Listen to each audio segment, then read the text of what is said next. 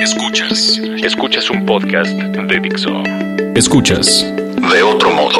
Con Roberto Morán y Oso Ceguera. Por Dixo. Dixo. La productora de podcast más importante en habla hispana. Si no nos damos cuenta de nuestra ciudad, la vamos a perder. Eso yo creo que es el trabajo que hace Héctor de Mauleón, periodista, escritor, un año más joven que yo, eh, no puede ser, me da envidia. Gracias Héctor por venir aquí Gracias con nosotros. por la invitación. Y aquí pues el oso ceguera Héctor, bienvenido. Querido oso, ¿qué tal? y Roberto Morán. Estamos para platicar con Héctor de Mauleón, que nos cuente cómo podemos recuperar nuestra ciudad. Eh, Héctor eh, tiene una columna en el Universal, eh, donde en el 2014 empezaste mucho a hablar de lo que estaba pasando en la Condesa y en la Roma, en la colonia Hipódromo, de esta violencia que nos estamos dejando que, que nos robe la Ciudad de México. Y luego tiene, hace poco sacó dos libros que se llama dos volúmenes de la ciudad oculta y en uno, en uno de esos dice que la Ciudad de México nos encanta deshacernos de lo único para quedarnos con lo que se puede encontrar en todas partes. Entonces, creo que eso es lo que, lo que define mucho lo que tú haces, ¿no? El, el estar recuperando nuestra ciudad por medio de la observación. Sí, eh, yo creo que estamos en una ciudad que ha sido víctima de sucesivas destrucciones. La, mayor calamidad de la Ciudad de México, junto con los terremotos y las inundaciones, ha sido la destrucción que, que los gobiernos y los habitantes hemos hecho a lo largo de, de siglos por diversas razones. Hay cuatro ciclos de destrucción definidos, que son eh, la reforma, bueno, primero el, el, se, se, trató de aniquilar el arte barroco cuando llegó el neoclásico y entonces por razones estéticas se consideró que el, el, barroco era un emisario del pasado y, lo, y tiraron fachadas, tiraron retablos, tiraron eh, muchos ejemplos de este arte que hoy nos, nos hace sentir orgullosos a los, a los mexicanos. Oye, o lo tiraron o se los llevaron a colecciones particulares. Eh, sí, vez, saquearon, ¿no? vendieron. Eh, pasó mucho en la reforma, que es la segunda, la segunda oleada de destrucción, pero esta fue por razones ideológicas. No, uh -huh. no se quería romper con el pasado colonial, con el pasado virreinal. La iglesia se quería apartar de la opresión de la iglesia y eh, la manera que se les ocurrió fue tirar los lugares donde se reunían los fieles de la iglesia. Entonces cayeron conventos, cayeron templos, cayeron eh, colegios. La mitad casi del patrimonio virreinal relacionado con el poder eclesiástico se borró de la ciudad.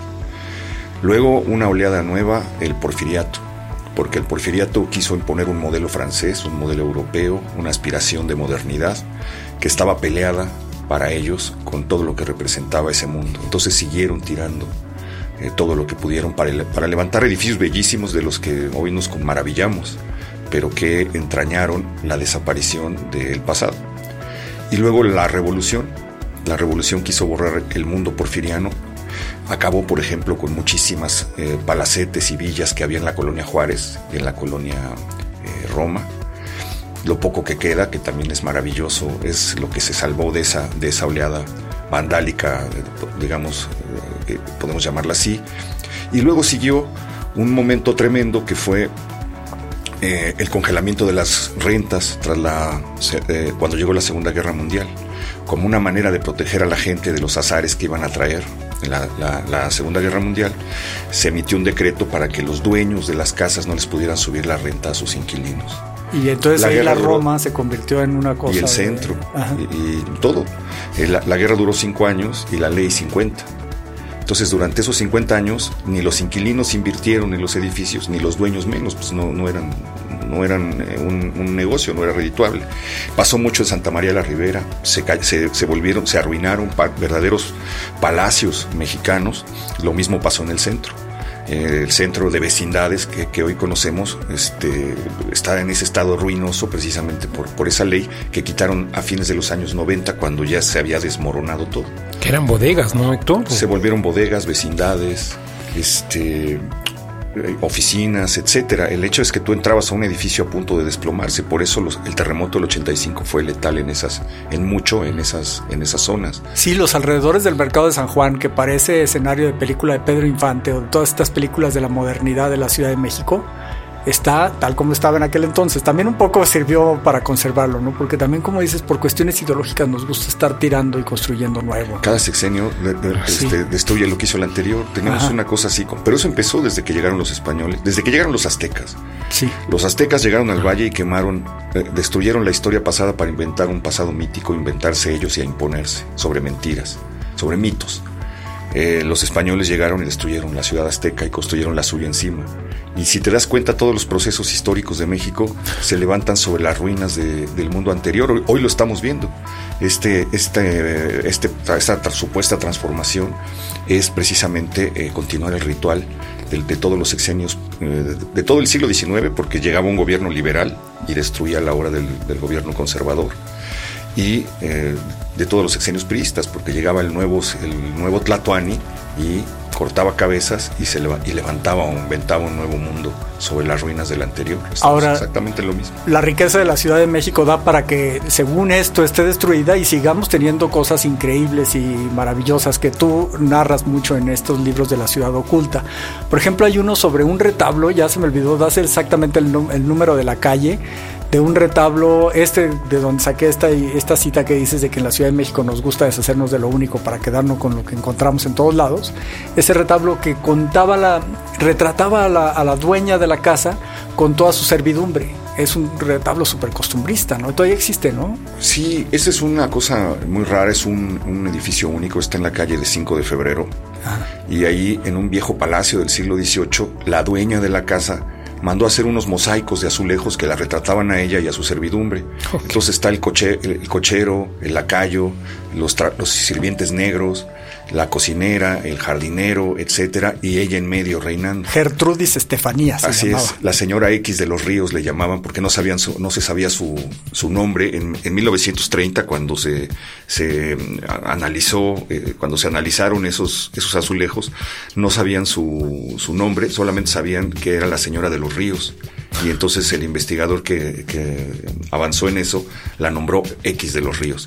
Y ese retablo alguien lo quitó de su lugar original eh, lo cual fue terrible, pero eh, hizo algo bueno y lo concentró en un solo cuarto, todo. Entonces eh, uno llega a este lugar, sube por unas escaleras a punto de, extinción, llega a un rincón en el que un rincón oscuro y húmedo en el que encuentra esto una maravilla, unas imágenes que atravesaron dos siglos para mostrarnos cómo era la vida cotidiana en el siglo XVIII.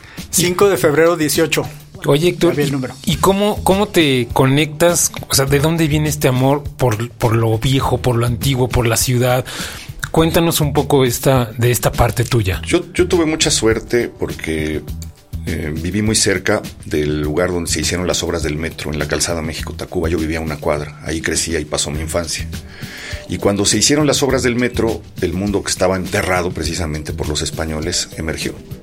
Entonces, toda la ciudad estaba hablando de una ciudad abajo de, nuestros pies, que arrojaba cosas, arrojaba esculturas, arrojaba los, los restos de la noche triste, de la Fue como un psicoanálisis colectivo. Sí, exactamente, ¿no? Exactamente, le diste al clavo. Este, a través de las piquetas y de, las, de los taladros de los obreros del Departamento del Distrito Federal estaba saliendo la verdad profunda y olvidada de, de esta, de esta ciudad.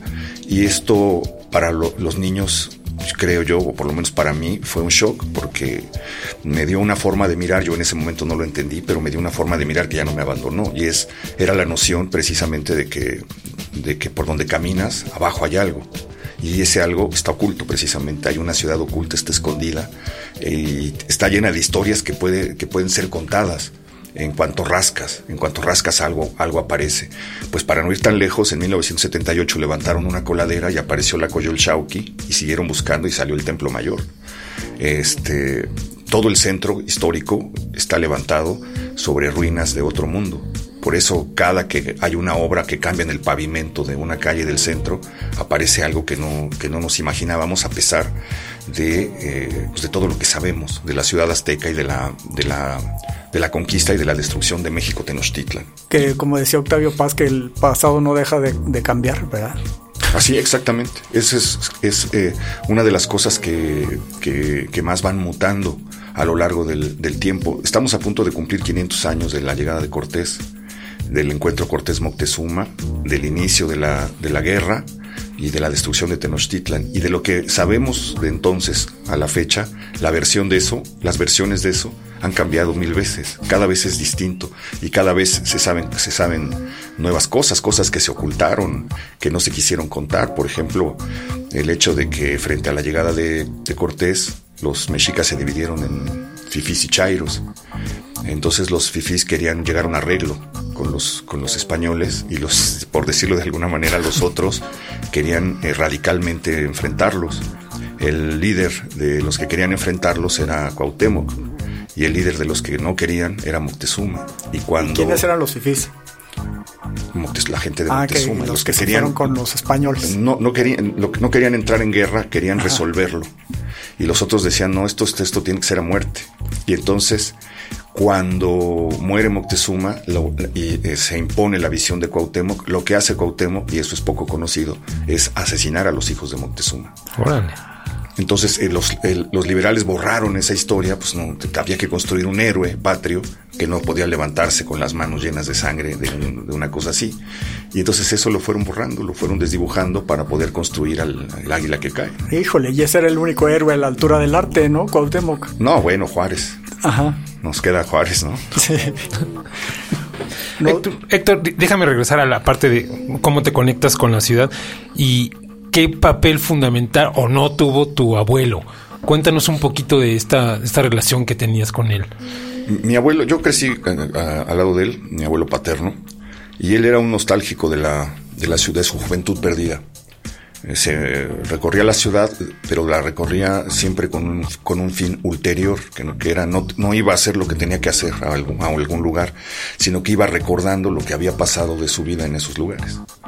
Entonces salir con él era una cosa muy perturbadora porque frente a la ciudad que veíamos había una ciudad que no ya no estaba, pero que pero que él la iba desentrañando en, en sus recuerdos y en su conversación, mostrando aquí hubo un cine y aquí pasó tal cosa y aquí mataron a tal persona y aquí sucedió esto. Entonces era muy alucinante porque frente al viaje físico había un viaje en el tiempo mental, fantástico, literario histórico incluso, que, que, volvía a la ciudad muy, muy atractiva, muy misteriosa y muy sugerente y muy intrigante.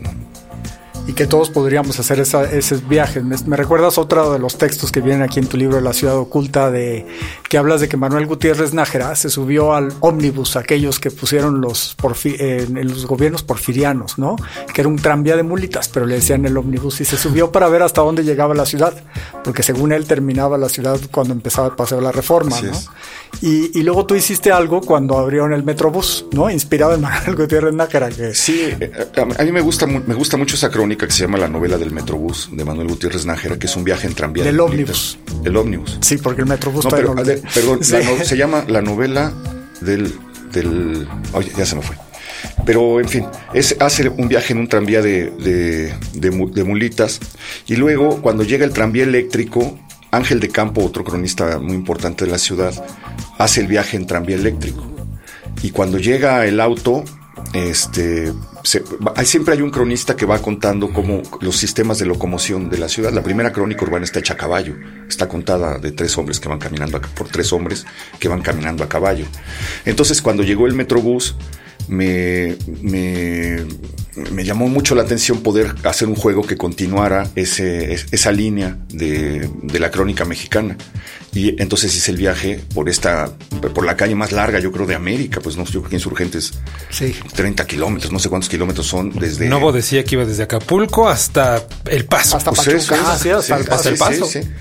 Este, tomas de Indios Verdes al Caminero y además vas viendo algo que es interesantísimo que yo no había notado hasta que me subí al Metrobús.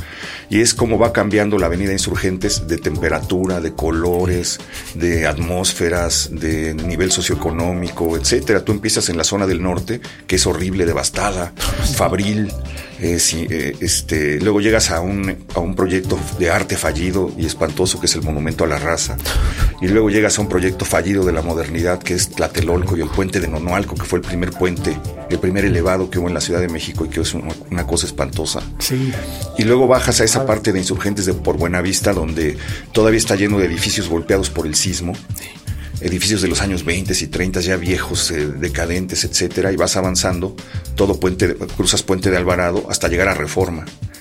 Y cuando llegas a Reforma, eh, empieza, ves un cambio de tono, ves un, cambio de, de, aire, porque pasando eso está otro proyecto fallido de la modernidad, que es la Glorieta Insurgentes, ¿no? que era un cráter del año 69 lunar. Se te olvidó el otro proyecto fallido, Héctor, el de... El del PRI, el edificio del PRI que está... pasas por, pasas, fíjate, en el Centro encuentras ese elefante, ¿no? y, y pasas por Tacuba también, por las calles de tu infancia. Atraviesas Puente de Alvarado. Ajá, por ahí. Y este, pero ya, pero pasando, bueno, pasas Insurgentes, la glorieta de Insurgentes y te metes en la Roma, que es pues, variopinta, golpeada todavía por el sismo, con edificios antiguos y monstruos horribles de vidrio y concreto. Sí, pero el hecho es que, perdón, déjame detenerme la glorieta de Insurgentes, como que Díaz Ordaz y Corona del Rosal dijeron, vamos a poner aquí un cráter y les, no les importó el resto, ¿no? Y todavía se ve ahí como que está injertado y todo lo demás está como que le hicieron un agujero ahí alrededor. Le hicieron un agujero que era modernísimo para poner el metro para entrar al metro, pero, pero era también la puerta de entrada a la zona rosa, que en ese tiempo la zona rosa era la locura. Era, era la condesa de aquel entonces. Yo creo que más porque este, estaba prestigiada por, por Cuevas, por Monsiváis, por Fuentes, por el cine mexicano, por los actores. Este, eh, eh, eh, yo creo que la condesa quiere ser un remedio de, de eso que fue un proyecto auténtico del esnovismo. Y, y pasando, insurge, pasando el viaducto, ya entras a un mundo que es el Insurgentes del Poliforum, de las boutiques, de los bancos, hasta la gente se viste distinto, este, y comienzas a, entras a un clima que es muy diferente y te sigues así hasta San Angelín, que ya es pues el Loín, hasta que se empieza a volver, eh, llegas a CEU, otro proyecto de la modernidad, y de repente pasa a y, vuelves a entrar como en una zona que es un poco rural, que es un poco el campo, que recuerda un poco los viejos pueblos y las haciendas que rodeaban la, Ciudad de México y te vas metiendo hacia ese Tlalpan viejo que lleva hacia la salida a Cuernavaca, a donde ya comienzan los moteles de paso y los restaurantes que eran los últimos restaurantes que había antes de, tomar una carretera de ocho horas a Acapulco, etcétera, el arroyo, etcétera. Y, este, y cuando te bajas, te das cuenta que, que atravesaste que, tenía razón Gutiérrez Nájera, que la ciudad no acaba en, el paseo, de la reforma y que no es, no es tan bonita como, como, como la pintaban. Es una, son muchas ciudades con muchos climas y, y, uno puede atravesar casi la realidad del país si, abre bien los ojos en el metrobús de insurgentes de, indios verdes al, caminero. Nos pasa mucho en muchas ciudades mexicanas que nos vamos abandonando el centro y luego que creando otra vez una ciudad nueva y cada vez más moderna. Aquí la Ciudad de México es tan rica que todavía sigue habiendo vida después en, los lugares abandonados, pero yo que vengo de Guadalajara, todo el mundo se va, ahora se va a lugares con cotos que le dicen allá y dejan abandonado el centro y no tiene la vida que tiene el centro de la Ciudad de México, o sea, el centro de la ciudad, o Mérida también, Mérida también, eh, esa calle 60 que es espectacular, está abandonada ahora, porque la gente dice, ay, vámonos a hacer algo nuevo. Es, a Santa Fe. Eso, a la Santa Fe de fue, todos Fue un, proceso que atravesaron todos los centros históricos del país, e incluso el nuestro, estuvo abandonado. Sí, yo recuerdo que en los noventas, en, en, los, en los ochentas, ibas el sábado o el domingo, todo estaba cerrado y vacío podías ir a las 12 del día al centro y las calles estaban desiertas. De hecho, era muy bonito caminarlo porque veías cosas que no, que no lograbas ver entre semana. Pero lo reactivaron. Este, en el año 2000 se hizo el proyecto de rescatarlo. Decía Carlos Fuentes en Aura, en una novela de 1962. En el viejo centro ya no vive nadie en el 62. Este, hay una crónica de, José Joaquín Blanco del finales de los 70 donde te dice que como lo, que se volvió los palacios de los marqueses y todo eso eran lugares entregados al comercio donde había mesas con ropa amontonada y barata, con las bocinas de la música saliendo, etcétera, pero todo eso este, eh, era posible porque la gente se había ido, había emigrado masivamente del centro hacia las, hacia las nuevas colonias de la modernidad. Pero en el 2000 se, empezó la recuperación y hoy tú vas y es eh, un, vivísimo. Tú caminas por Madero y es un lugar de encuentro formidable. El Zócalo tiene una vida que hacía muchos años no, no llevaba y me da la impresión de que una de las grandes cosas que hizo que hicieron los gobiernos de izquierda en la Ciudad de México fue devolvernos a los habitantes del centro porque lo habíamos perdido con, el consecuente eh, mal paso. Digo, Madero hoy es víctima de su propio éxito, Héctor, ¿no? O sea, es tan transitada, me, lo platicaba el intendente del centro histórico, me decía, se tiran tantos chicles. Sí, sí. Que es carísimo levantarlos porque necesitas una máquina que los congele, lo levante y cuesta como dos pesos levantar un chicle. Ocho habían dicho también, mucho. Y Tienen que traer a alguien de Singapur a Quitaron los botes de basura porque se, se, atestaban. Entonces dejaron más bien a barrenderos ahí como policías cuidando. Este, una cosa, una locura, pues, ¿no? la gente se volcó al, centro. Mencionaste la Condesa y el centro histórico, que se ven muy bonitas y todo, pero que en este momento son el escenario de una batalla, ¿no? Sigue por ahí. ¿Qué tan candente sigue la Condesa? Tú hablaste de una casa en Benjamin Hill que pues, era un edificio que terminaron tirándolo. Lo demolieron, sí. Gracias a que hiciste esa denuncia. Y en, en, en la Escandón también, casas pues que son propiedad del narcomenudeo. ¿Qué, qué tan candente sigue por ahí esa, esa lucha? No, pues lo, hemos estado viendo, yo creo que ha llegado a unos niveles de horror que no, no teníamos precedentes. Vimos la aparición precisamente en el puente de Nonualco de cuerpos descuartizados, eso nunca no se había visto, precisamente en la avenida Insurgentes de la columna vertebral de la Ciudad de México. Vimos eh, cómo eran acribilladas 11 personas en la Plaza Garibaldi por unos sujetos que entraron vestidos de mariachis y con armas largas algo que... Y esos son los pasajes de una guerra pues, visible y al mismo tiempo oculta por eh, la venta, el control de la venta de droga y la extorsión, precisamente en el corredor eh, Condesa, Insurgentes, Roma, Zona Rosa, Polanco, etc. O sea, la ciudad la, la, debemos disfrutar, pero no se vale voltear para otro lado, ¿no? ¿Cómo? Déjame hacer ahí un alto porque mucha gente me, dice de Héctor, me dice, qué valiente es Héctor. Y tú te sientes valiente, Héctor, porque la verdad es que toda esta denuncia que has hecho en, el periódico, en las columnas, eh, ¿cómo andas por la calle? Porque todo el mundo me dice, es que es muy valiente, Héctor. Y yo creo que sí, en el fondo es, cierto, porque te metes con gente que son cabrones, la neta. Pues yo no sé, no siento que sea una cosa de valentía, sino siento que es algo que que es inherente a mi trabajo como periodista. Eh, nosotros hemos, como periodistas, los periodistas de mi generación, supongo, aprendimos que, que el trabajo periodístico tiene unas, unas reglas y una ética y que es, te, tienes simplemente que apegar a eso. Y, y, no es una cosa de valores, simplemente si te llega a las manos una información que tiene interés público, pues tu obligación es, es publicarla.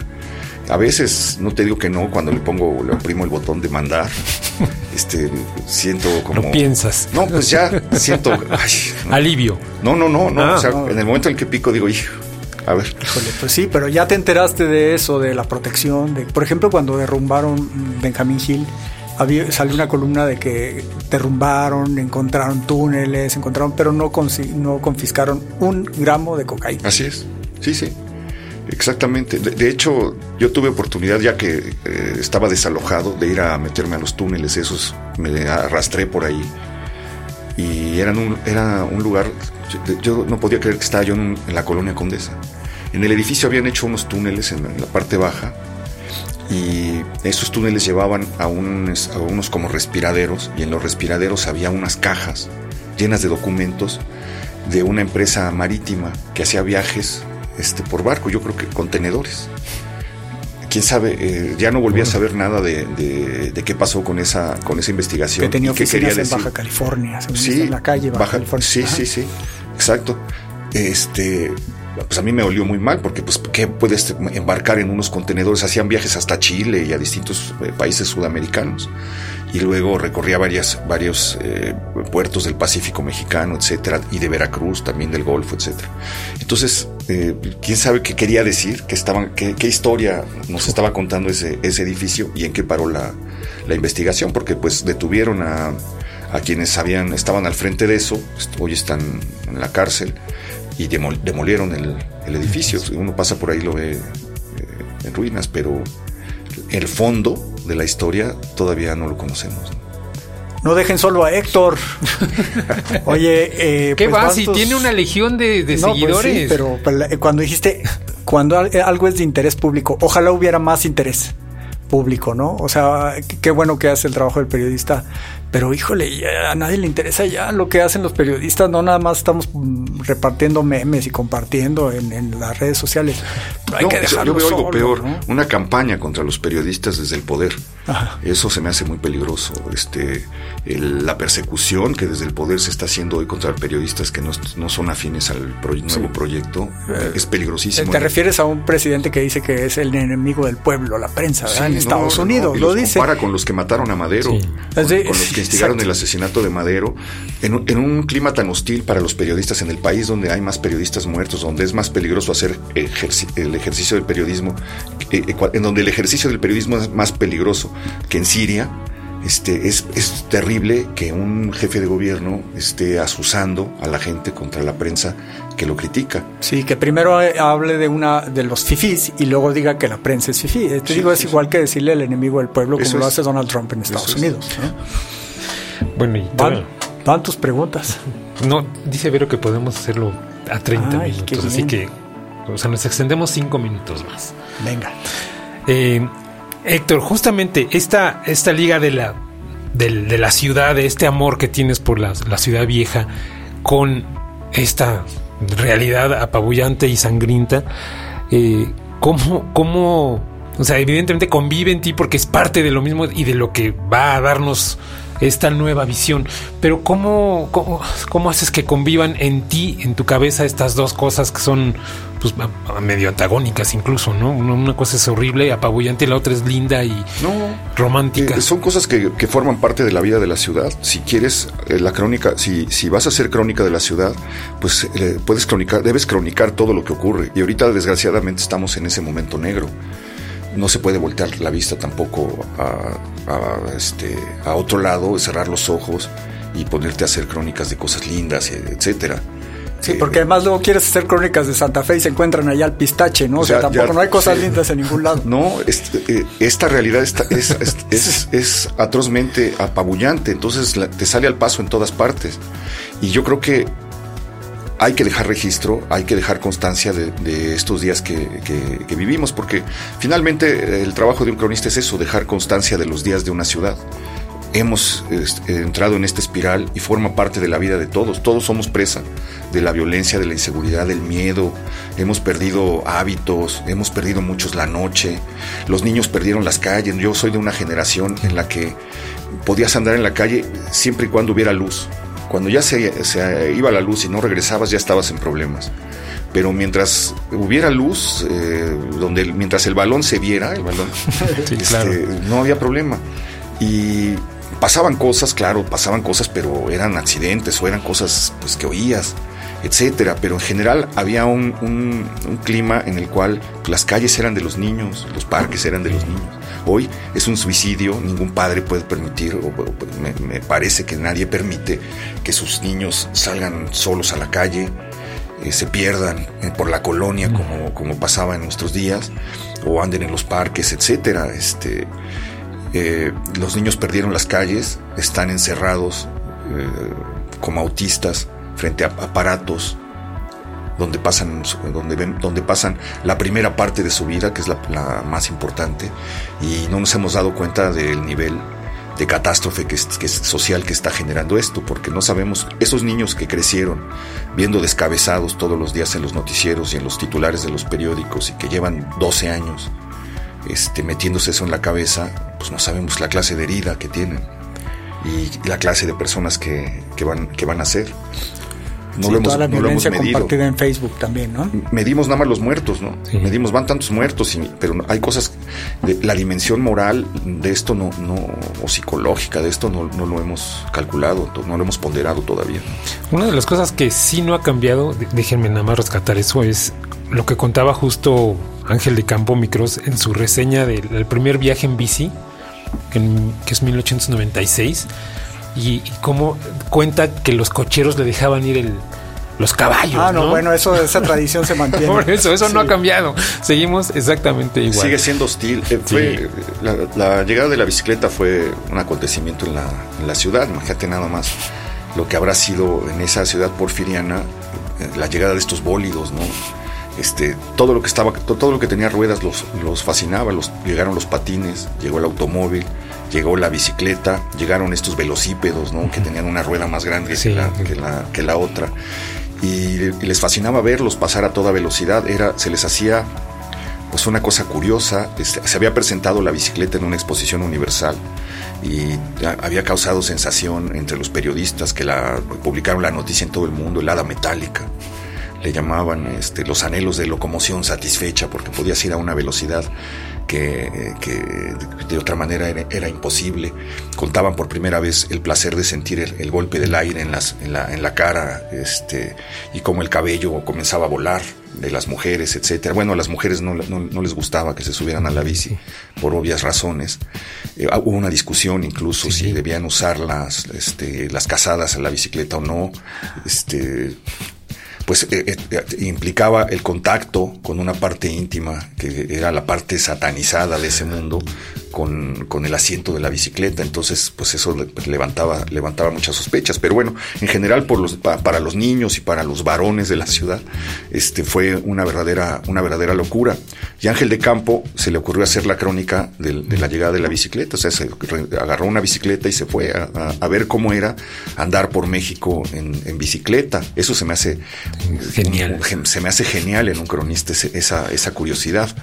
Y la crónica que hace es divertidísima porque pues, le ladran los perros, se los asusan incluso, este, y luego los dice que los cocheros le cierran, le echan los caballos, no les dejan el paso, eh, el hecho de que la calle, de que las calles fueran empedradas, pues volvían el, andar en bicicleta un peligro y una, una tortura, todo lleno de hoyos, eh, etcétera.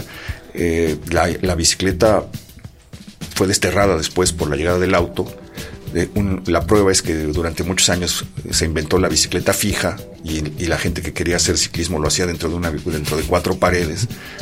Y, de hecho decíamos pueblo bicicletero cuando queríamos hablar de algo ínfimo.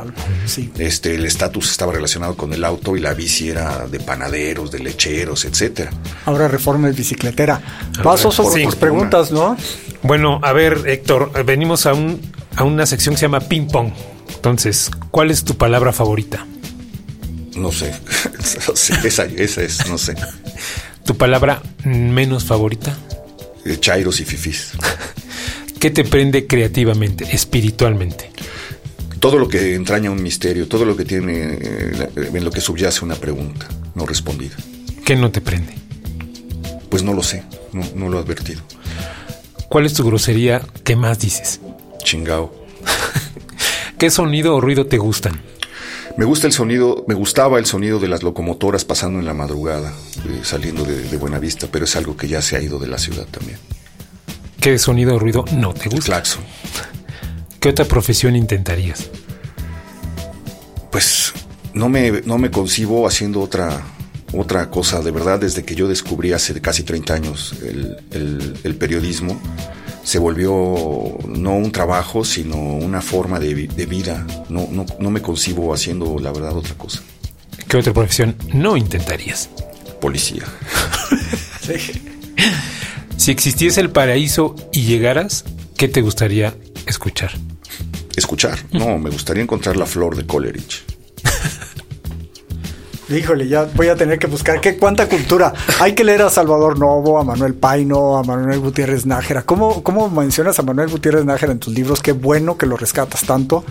Eh, a Micros y a Héctor de Mauleón. No, pues muchísimas gracias. Eh, gracias, gracias por ¿Dónde te, ¿Dónde te encuentra la gente, Héctor? Los que, los que te quieran. Los que no pues te quieran, que no les digas dónde. No, para los dos estoy en arroba H de Mauleón en Twitter.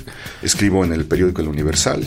Eh, conduzco un programa de televisión en Canal 40 que se llama El Foco y soy su director de la revista Nexo. Gracias. Gracias, por la invitación. Dixo presentó De otro modo con Roberto Morán y Oso Ceguera.